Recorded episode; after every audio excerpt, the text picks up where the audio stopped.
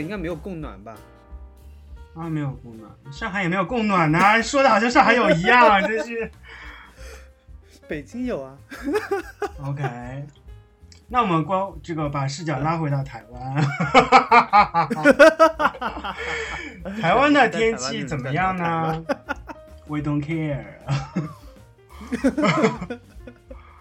OK，那我们我们简单聊一下吧，就是今天也没有什么太多主题啊、近期对，因为我嗯真的觉得最近的，就是最近的新闻啊，嗯就是有点千篇一律，但事情不少，嗯但是感觉事情背后的操纵者都是一类人。对，就是当一个事情讨讨论到，我觉得从这个媒体工作者的角度来讲，当事件讨论到一定的高度，没有什么可讨论，大家都在扯白话、扯闲话。郑丽文让你吞金的时候，这个哎，郑丽文昨天真的是在那个质询的时候说吞让国国人吞金嘛？但是我我没有看到那个片段。我不确定台湾的吞金跟大陆的吞金是不是一个意思。我觉得他是他是在打擦边球啊。那我觉得在那个场合还蛮好哦。我前天前天看了一个片段，就是呃国民党在质询这个苏贞昌的时候，就是关于这个嗯瘦肉精的问题。蒋万安那个媒体说蒋万安炮轰苏贞清面不改色，结果苏贞昌微微一笑，反问了一下：“你在美国是不是也吃猪肉呀？” 然后蒋万安对对，我看到我我看到那个片，蒋万安就被蒋万安问住了，整个人慌掉他就吃，他就磕巴了。我觉得不行，这样台北市长怎么选？我觉得应该学习柯文哲，呵呵一笑笑回去。我的天，真的是蒋万安停顿了三秒，说我在美国不吃猪肉不肉。吃猪，不吃猪，我的天。然后后来补了一句：“我没有吃那么多猪，我不会吃那么多猪。我吃多猪，然后什么什么，我吃牛肉，但是我吃不起。哎呀，所以真的是太好”笑了。所以相对情况，你看啊，就是呃，郑丽文，包括彭湖那个那金个的那个孟孟什么陈玉陈什么？哎，那个啊 陈玉珍，陈玉娟，她他们的炮火都比蒋安安要猛烈，蒋安安实在是需要再磨练。蒋安还得练了。哎那位我们。我们我真的是昨天看郑丽文，就是 郑丽文真的是厉害。虽然我觉得他在他在少康暂停室天天讲屁话，但是感觉啊去执询的时候，还炮火还蛮猛的。就是不怯场，我觉得这个比较厉害。真的，就是不能被问住昌被他说的脸越来越臭，越来越臭，越来而且旁边的那个什么经贸还是什么部的部长要发言，苏正昌也摁下去了，那个小动作真话筒还的是。直接被按下去。对，我觉得纳闷，我说苏贞昌，你凭什么站在蒋万安面前那么趾高气扬，还微微一笑？就是两个两个镜头切在旁边，你说他长得太丑太丑了。你说他长得太丑，不值得？我觉得旁边陈时中都比他帅，帅很多。陈时中还上小陈巨蛋呢，时中最近有点膨胀哎。呀就是就是 popular 啊，就是飞嘛。对他现在就是非常明确的感觉要在想选那个想选台北市长。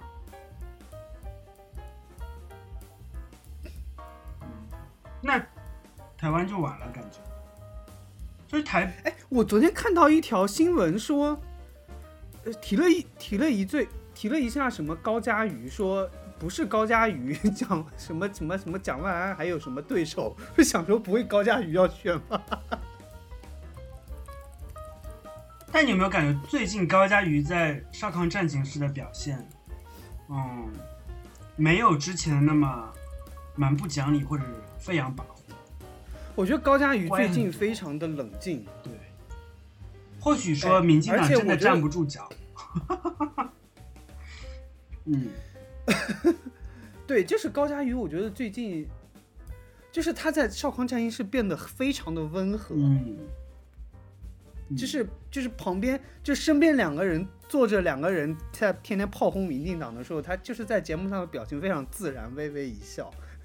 我觉得高嘉瑜是真性情人，他可能跟少康战情室男交上了朋友，然后我也觉得是，大家都就是可以跟对，我我觉得这也是一个办法，就是我跟你做朋友，我让你骂我骂不起来。对，就是，但是，但我觉得高佳瑜是厉害的，就是高佳瑜在他们新一代的这些，呃，出来露脸的人里，就是思维逻辑跟讲话的方式是很、让人能听得下去的。走走走。OK，我们接着上一次这个这个话题说吧。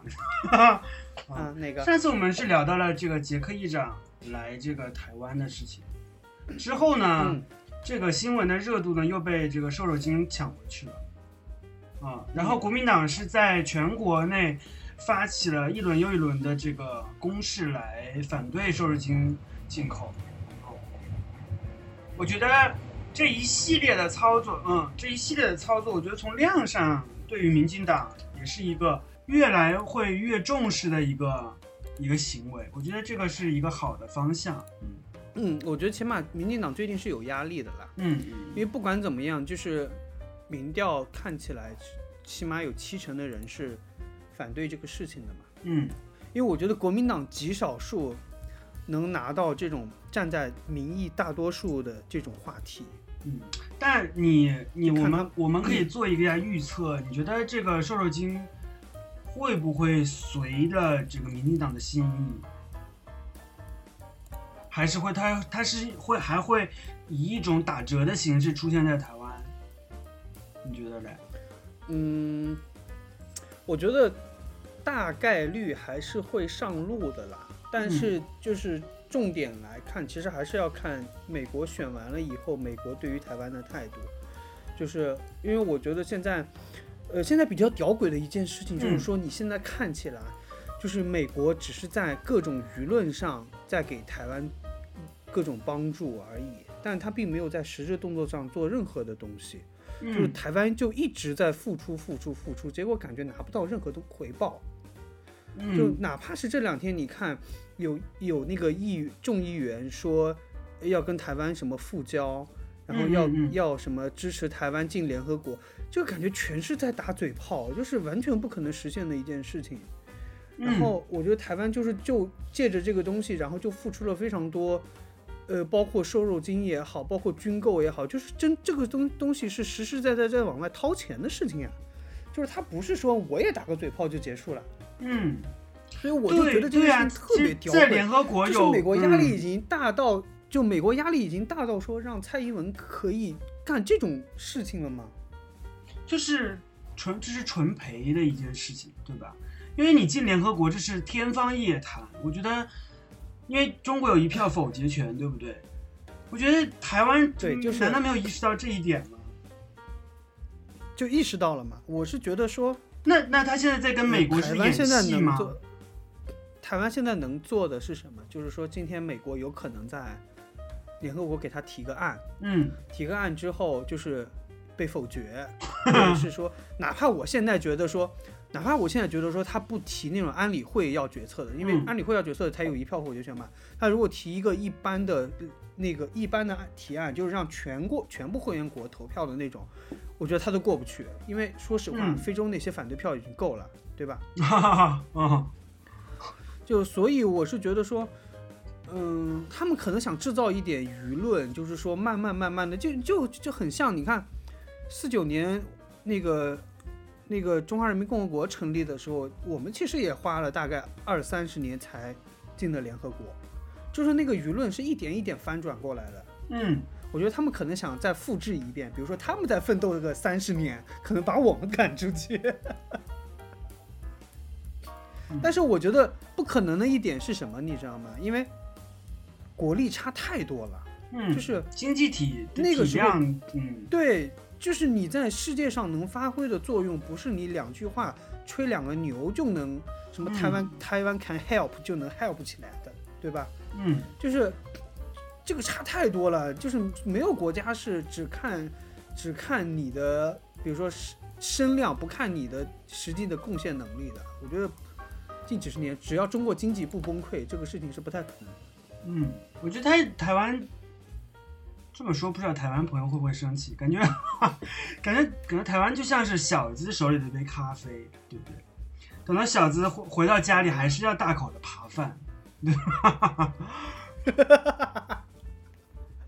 呃，我觉得是这样的，就是这个就是，哎，这个扯得有点远啊。就是我就觉得说，现在两岸走的是不同的路线，在国际交往上，因为台湾的整体经济实力不够大，嗯就是它能拿出来的经济的条件，无非就是半导体这种高新产业，对吧？那大多数的东西它是不能给世界有特别多的经济贡献与进出口的。那么他们走的策略就是我拿民主自由、拿价值观去在世界上找嗯更多的同盟，就以价值观的方式来去博取一些社会国际空间。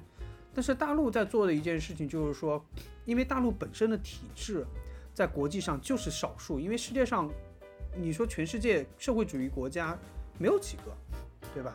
嗯那这个时候你要争取在意识形态上的多主流是不太可能的。那大陆今天的做法就是说我拿经济的利益大家去互换，嗯当然在换的过程中各有各的说法啦，对吧？到底是经济绑架还是说合作平等互惠，那就各有各的说法。但是拿经济互换的结果是说，人家跟你合作上表面上非常的好，嗯，对你的游客很好，对你的国家很好，但他未必在心里对你的价值观、对你做的事情是有百分百认同能力、嗯认同的。嗯所以这就导致说，今天台湾是在这一个层面上可以钻到空子的。我觉得两岸都可以反思一下，就自己的外交路线和国际路线，就是这么做。你看，特别是这次这次疫情之后，你发现国际的经济中国也帮不上什么忙之后，你看倒戈中国的国家不在少数，嗯就是因就是因为大家在意识形态上差的太多了。我觉得中国要好好反思这件事情，就是说我今天能不能在意识形态、在国家的管控、对文化的管控上，在国际社会就能取得一定的支持，而不是说现在大家各说各话，你说你的，我说我的。我觉得这非常尴尬。就是比如说在台湾议题上，在香港议题上，在新疆边境的议题上，大陆现在完全在做的就是我说我的观点，你们国际社会怎么说我都不不听了，因为我我觉得我解释不通。但我觉得这个还是要对话的，就是不然我们的我们在这些问题上的舆论上会非常的被动。嗯因为你看，我们解释了多少遍新疆的事情，国际社会还是对新疆的那些什么那个呃教职教培中心，就是很不买账，对吧？但我觉得啊，我觉得大家嗯，昨其实我昨天我跟那个就是那个泰国的朋友聊天，然后他、嗯他也问我说，就因为我跟他说，我说我跟你在在录一个政治类的一个节目，然后他就很嗯非常惊讶，他说你居然可以录政治类的节目，然后最开始问我呃香港的问题跟新疆问题，然后他就我就说那你你你知道什么？你可以说一下，噼里啪啦说了一堆。然后呢，我就问了一个问题，其实他就没话了。他就我就说你你从哪里得到的这些消息？我觉得他也意识到了说，你消息的来源其实是一个非常重要的一个一个存在，对吧？因为它会影响你的判断啊、所以他也明白我什么意思，我们也没有继续聊下去。我觉得，嗯、你你觉得这是会不会是呃西方就是另一种意识形态下的一种集体的行为，集体的行为操作？就是呃，我觉得嗯，就是他们会刻意刻意听不到你的发声，对吧？就是你讲你的，我还是做我的，就等于你的有理没有地方讲，嗯我觉得很正常，就是嗯不同的媒体选的新闻都不一样，嗯对吧？嗯嗯就是呃，民众民众去接纳的一些信息也不太一样。你像我们，呃我们可能看台湾的新闻台会比较多，你会发现不同的媒体截取新闻的角度完全不一样。嗯虽然都在说这个新闻，那么就是大家看某个新闻台 台的，呃，某个新闻台的那个习惯又是很固定的。比如说我今天看中天就是看中天的看三立就是看三立的人，嗯那是就是耳濡目染的就会有一些思维的定式，嗯就是会觉得中国怎么样。台湾怎么样？然后美国怎么样？日本怎么样？我就觉得这个太正常了。但是我觉得现在很多人的点是说，因为电视毕竟还是比较传统的一种方式，但是嗯很多人已经在网络上去获取信息了之后，嗯现在网络的一些算法又会让这些人不断看到自己只想看、嗯只只想自己看到的信息，所以他会一直封闭在这个状态里。就像我现在其实已经有点说，因为我们可能会看更多的，比如说青中或者是偏蓝的一些节目会嗯多一点，我们可能偏绿的节目看的非常少。那你看你现在打开 YouTube 首页，我觉得我们看到的观点都是我们认同的观点，So 所以这个就很可怕，就是你已经不太了解对方在想什么了。我觉得你放大点到中美，其实也是一样的情况。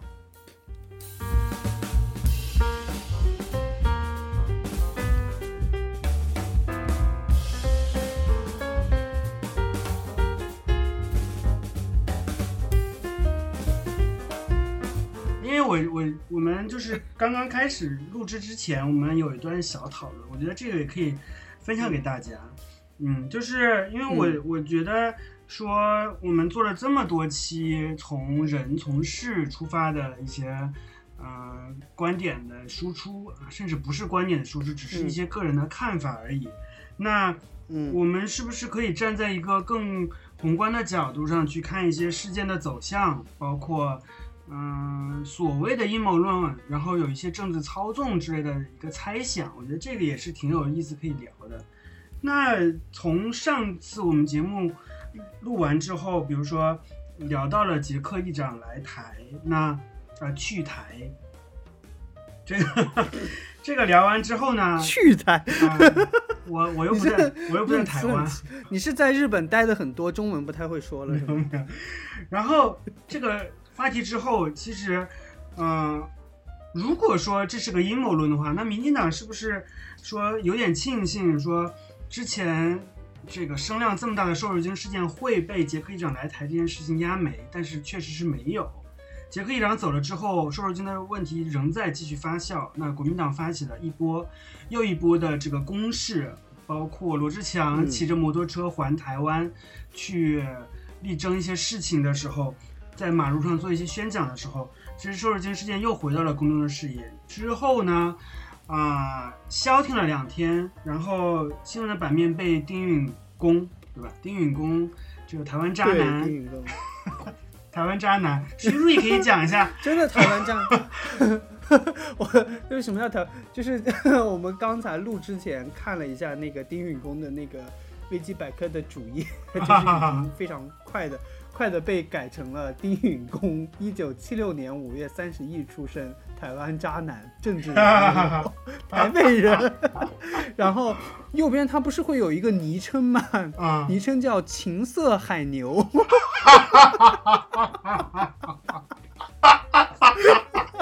为什么叫海牛啊？因为他不是同时跟四个女女性之间周旋嘛，啊，你是罗志祥那样的吗？可能时间管理大师。又一个时间管理大师。就是你看，呃，我没有特别去关注他的新闻啦，因为我嗯觉得这个很蛮八卦的。嗯就是我当我看这个上面《镜周刊》写的是说，就是他在任高雄市任职的时候，嗯，涉及婚外情，并且周旋在四女之间。哇哦，还曾数度在上班时间的局长办公室与某女发生关系，某女三度怀孕，然后丁丁允恭却以影响政治前途为由要她堕胎，嗯。非常渣。Anyway，我觉得从这一点可以看到，比如说这个唐香龙的节目是高级的节目，因为他 never 讨论过这个八卦的事情啊。OK，可是我觉得就是嗯呃，唐香龙跟陈凤新好像短暂的提过一句话，就是他们的角度其实是说这件事情是不是总统府又在牺牲丁允恭，然后去转移瘦肉肉精的对对，对。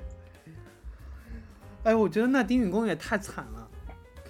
哎呀，这些我觉得就是马就是马前卒吗？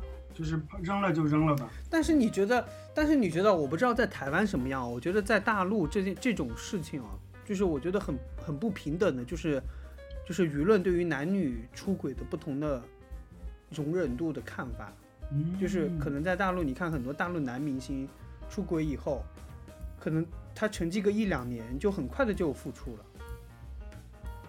嗯，女的呢？可能，但是但是女性的话，你比如说那个李小璐，之前姚笛，姚笛、李小璐，姚笛是谁？就是 我已经忘了。就是姚笛之前就是演《红楼梦》的那个女那个女女演员啊，就是嗯哎，姚笛是跟谁结婚啊？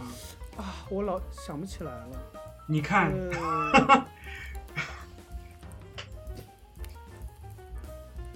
哦，好像是跟好像是跟文章吧。啊啊，对对对对对，嗯。但那对件，事情，你看，就是因为我嗯，就是我那天还在看有人在微博上提到姚笛，我就觉得大家对于女性就是不管是她合理还是不合理的情感诉求，就是抓着不放。但男性好像就没有这么多的限制。你看，呃，文章付出了，但？文章现在也不行了，我感觉付出等于没有付出。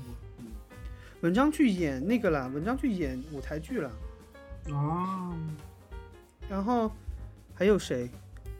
我觉得罗志祥也快了，还有那个呃薛之谦，对吧？火的跟什么一样，啊，so so so，对吧？呃，就是大家对于男性的这个东西，就是容忍度太高了。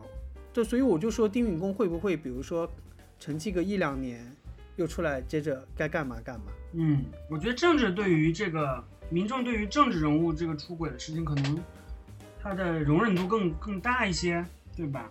嗯，我觉得我那天我看那个《上官战情室》的时候，郑丽文小声的时候，小声讲了一句话，他没有可能没有被拿出来讨论，但是他说，他说小鬼救了丁允恭，就是前两天小鬼这个演员去世的消息，嗯、又把大家的这个目光转移到了别的地方。嗯，我觉得，嗯，对我一开始就是这个意思就是我们是否可以跳脱出，然后从这个，呃，政治操纵或者引导民众这个注意力的这个方向去聊一些政治事情。对，然后其实近期其实还有很多事情，嗯。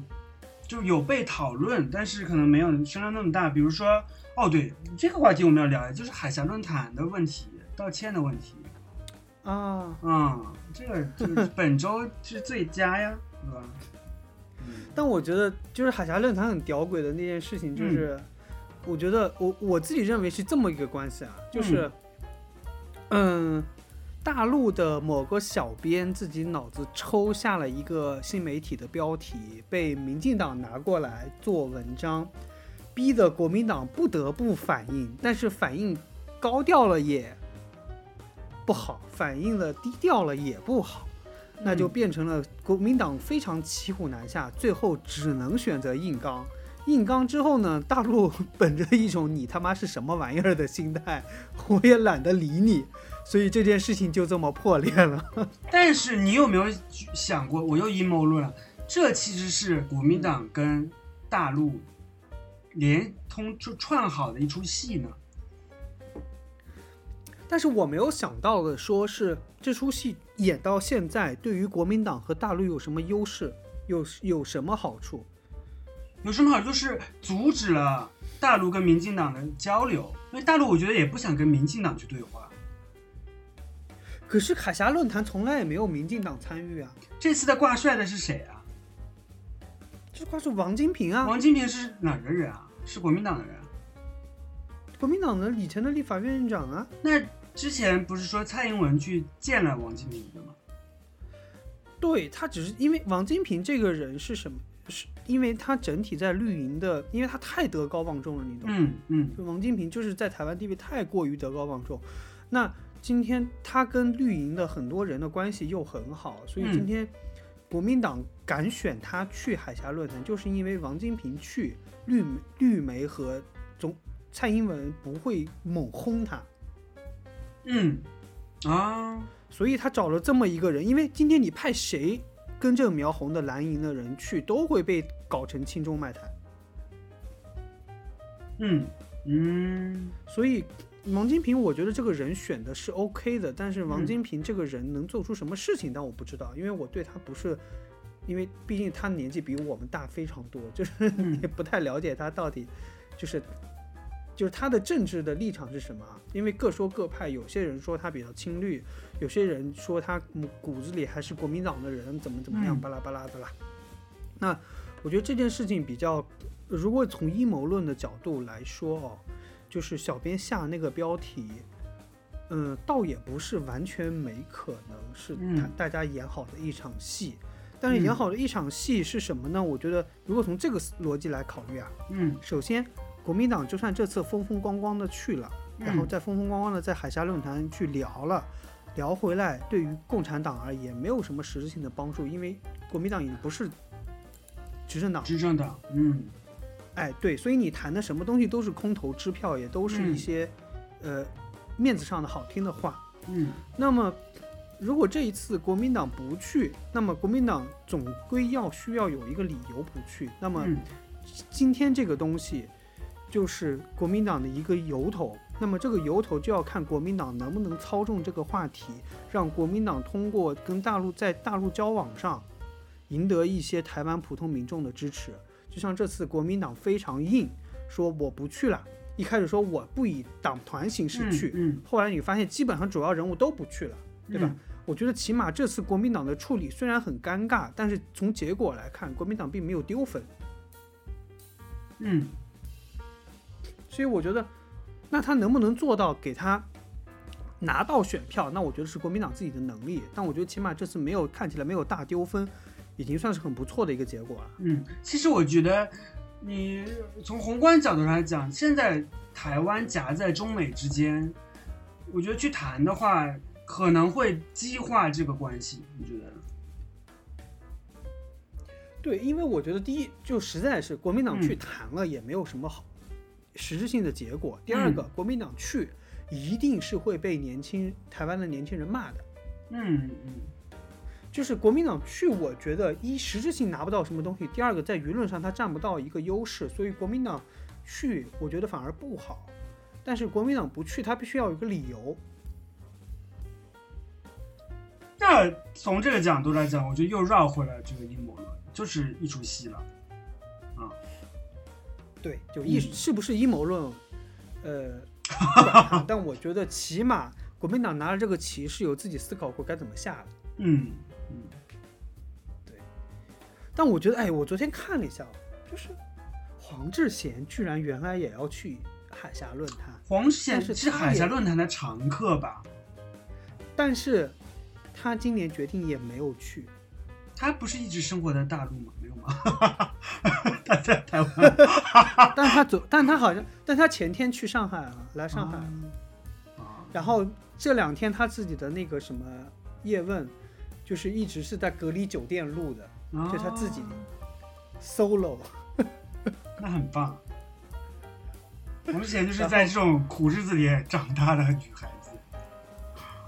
但我觉得真的黄志贤现在就是，我觉得黄志贤现在非常明确，自从他他的那个电视节目被关了以后，他开始走网络节目以后，他就非常明确的他站在了大统派的阵地上。嗯虽然这个阵地上寥寥数人，都能掰着指头数过了数得过来的，但我觉得就是，因为你会发现一件事情啊，我就是那天也很吊诡的一件事情，就是包括黄志贤这种节目，包括哪怕现在像，呃，观点的整个观点的平台啊，包括唐香龙，包括那个那个呃环球中心环球算吗？哎，环宇，环宇，环宇。呃，环宇可能还稍微好一点。嗯包括我觉得现在像少康战情室或冲康这种节目啊，嗯只要是在网络上还蛮多人看的，你会发现基本上它都像做给大陆人看的节目，嗯你知道吗？就是你会发现，就是特别是像唐香龙的节目下面留言的人，嗯我不敢说全部，起码有三分之二都是简体字了。哈哈哈哈哈。嗯，应该是。所以我就觉得嗯这就回到我们刚才说的，就是大家找同温层的那个话题上来，就是我觉得这类节目就是越做越局限，越做越局限，他可能真的再也 touch 不到，就是真的台湾的年轻人那一个那那一部分的观众了。嗯，同意。对，所以，唉，我们希望希望我们的节目成为破圈的第一个节目。破圈，我觉得，啊、台湾年轻人应该都把政治当做就娱乐的节目来看，就是有大事件的时候过去看两眼，大家骂人。那自己的政治观点，我觉得现在台湾人是不会主动的去讲出来。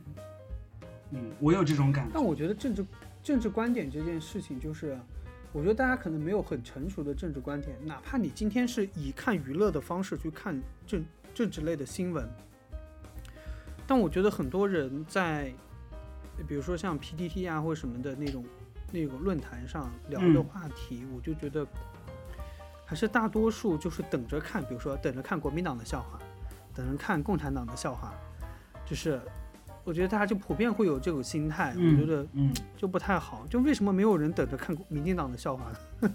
因为他们是民进党养的。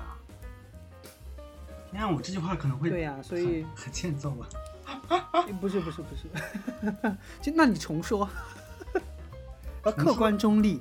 客观中立，嗯，那我觉得这个他们可能拿了民进党的钱吧，这样说会好一点。哎，我们可是有我们可是有百分之十九点八的台湾地区的听众哦。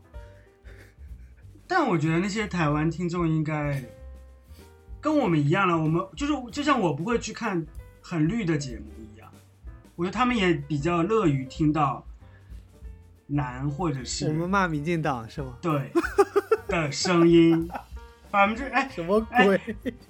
都是百分之十是吗？百分之十九点八，百分之二十嘞。哇，百分之二十，我觉得百分之二十。谢谢他们，蔡英文 谢谢他们。蔡英文之前选举拿了百分之多少的票啊？两千三百万，但是选举，哎，七百七百多万，八百多万，八百多万，当时占两千三百万的话是，呃，哎，你不能算两千三百万了，你要看有效投票民众啊。啊，是就就算好了，那就算就是有效听有有效听我们播客的节目，这个民众一样，我你看啊蔡英文才拿百分之二十，我们居然有百分之二十的听众，我觉得我们可以挖掘的用户会更多，对不对？嗯，啊，这里那你可以打个打个广告啊，你希望台湾的朋友把我们的节目分享出去。哎，我们从来没有做过广告哎。就我没有在开头说，请大家一键三连一键 什么？一键三连是 B 站的讲法吧？对，是 B 站啊，因为现在很多 UP 主就直接会传 B 站加 YouTube 呀。啊就 哎，就是这样。如果你在 YouTube 听到这个播客，就可以订阅、分享，然后打开小铃铛，打开小铃铛还要 还要打个响指。对，陈永康，陈永康，呃，然后就是播客，我觉得就是就是订阅和分享啊，就是嗯播客其实还蛮封闭的。嗯，对，所以我们最近会把已经开始把那个节目上传到 YouTube 的平台上了，就是嗯我觉得在凭。凭我们两个的能力，我们这个节目如果计划做一辈子的话，我们可能这一辈子拿不到什么 赞助，或者说这个 叶配是吗？业配，所以大家可以把我们看作一个非盈利机构，哦、猛烈的转发吧。对，这样这样我们这样我们的观点就会很中立。我们我们我们不会拿我们没有拿没有拿民进党的钱，也没有拿国民党的钱，那我们应该。应该说，啊、我们拒绝绿营的钱，对吧？然后呢，对，共共产党不会给我们甚，至 甚至我们还给共产党交钱。让我们发吧。嗯，那其实这个话就留了一个悬念，国民党我们等着你们的钱哦。那你可能一期要做到，比如说十万的收听量，可能才会有钱。天哪，我们是唐江龙的接班人。对呀、唐湘龙唐湘龙现在也，啊哎，唐湘龙有五十多岁吗？没有吧？我觉得四十多嗯，我查看我看看我还有多久能红。他一九六四年的，天哪，好年份！二零零二零一四，他都快六十岁了。我看不出来，他最近剪了个头发更精神了。赵少康，赵少康是不是七十多了？赵少康七十多了，我的妈呀！那唐兴龙还有